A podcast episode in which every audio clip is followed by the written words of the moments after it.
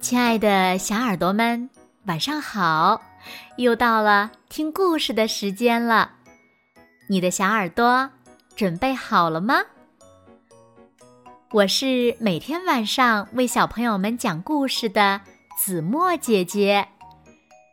今天呀，子墨要为小朋友们讲的故事呢，名字叫做《带星星的鳄鱼》。一起来听吧。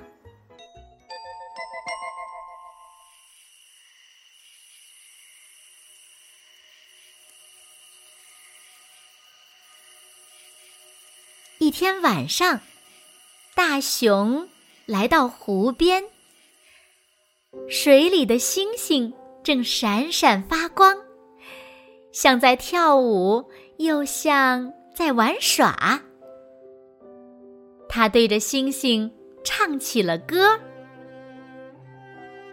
一条害羞的鳄鱼游了过来，他从来没有听过这么动听的歌声，忍不住跟着音乐扭起了尾巴。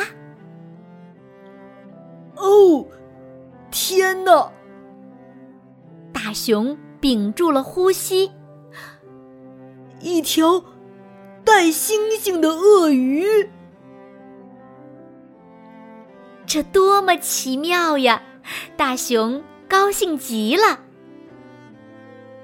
他每天晚上都来这里唱歌，还邀请这条带星星的鳄鱼一起来跳舞。鳄鱼很想接受大熊的邀请，可是，可是。他害怕钻出水面，要是上了岸，唉，大熊肯定会知道我就是一条普普通通又粗鲁又急躁的鳄鱼。特别是当你有那么多尖牙的时候，很难交到什么朋友的。啊，鳄鱼叹了口气。不过很快，鳄鱼就有了一个主意。他在附近摘了一些白色的星星花，做成了一顶很高的帽子。鳄鱼戴上这顶帽子，慢慢的靠近了正在唱歌的大熊，鼓足了勇气，跳出来，随着歌声起舞。可是，跳着跳着，鳄鱼头上的花儿一朵接一朵的掉了。哦，糟糕！鳄鱼马上冲到湖边，一头钻进了湖里。其实，大熊早就发现，它只是一条普通的鳄鱼。不过，他一点儿也不在意。等等，不要走！大熊喊道。可是，鳄鱼没有听到。一天又一天过去了，大熊非常想念鳄鱼，特别是它咧着嘴笑的样子。他悄悄地对困倦的大树说：“我的朋友需要一颗星星，你能帮帮他吗？”大树打着哈欠，伸出了长长的胳膊，直到天上连一颗星星也不剩。看我们多么闪亮！大树开心地说：“有了这些星星，大树看上去耀眼又迷人。他们决定自己留着星星。不过，鳄鱼有了别的主意。它带着星星向水下游去，游啊游啊。”一直游到湖底，没有了星星，整个树林一片黑暗，看起来可怕极了。太黑了，月亮也担心自己也被大树抓走，就一直躲在云后面。大熊和大树发现，他们全都犯了一个错误。我来弹首曲子，让大家开心起来。大熊说：“嘣！”大熊的琴弦断了一根。哦，真讨厌！大树叫道。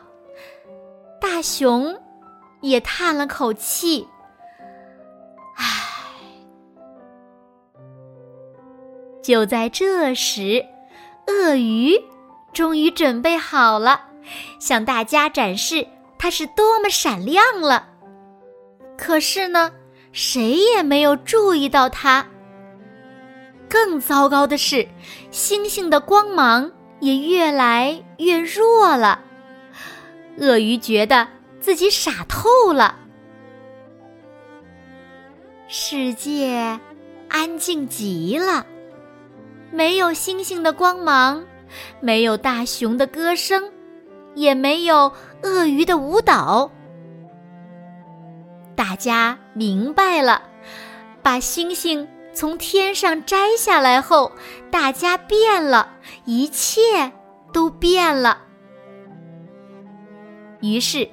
鳄鱼、大熊和大树一起让星星回到了属于他们的地方。虽然把每一颗星星放回自己的洞里花费了不少时间，而且准确的把它们挂在钩子上也不是那么容易。不过大家都认为这么做是值得的。快看！它们又亮起来了。鳄鱼咧开嘴笑着说：“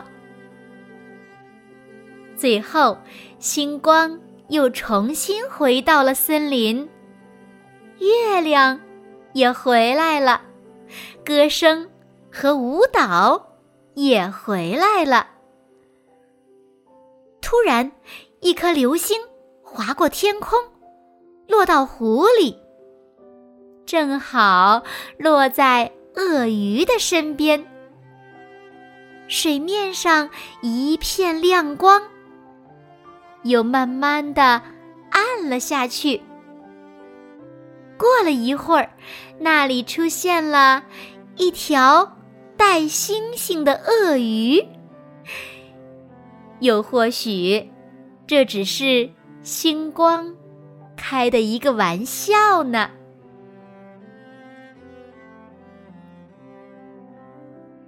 好了，亲爱的小耳朵们，今天的故事呀，子墨就为大家讲到这里了。